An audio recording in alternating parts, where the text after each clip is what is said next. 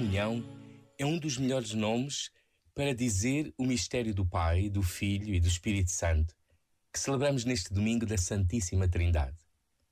E seremos sempre como a criança que Santo Agostinho interpelou na praia e que transportava nas suas mãozitas um pouco do mar, que queria colocar todo na pequena cova feita na areia. Sem nunca pôr limites à inteligência e procura humanas, tanto mais que Jesus nos prometeu que o Espírito da Verdade nos guiaria para a verdade plena. É o amor de Deus derramado nos nossos corações que nos introduz em Deus, Trindade, e Ele em nós. A fé, a esperança e o amor, caridade, são forças de relação que nos abrem e fazem interagir com Deus e com os outros, e não ideias ou abstrações.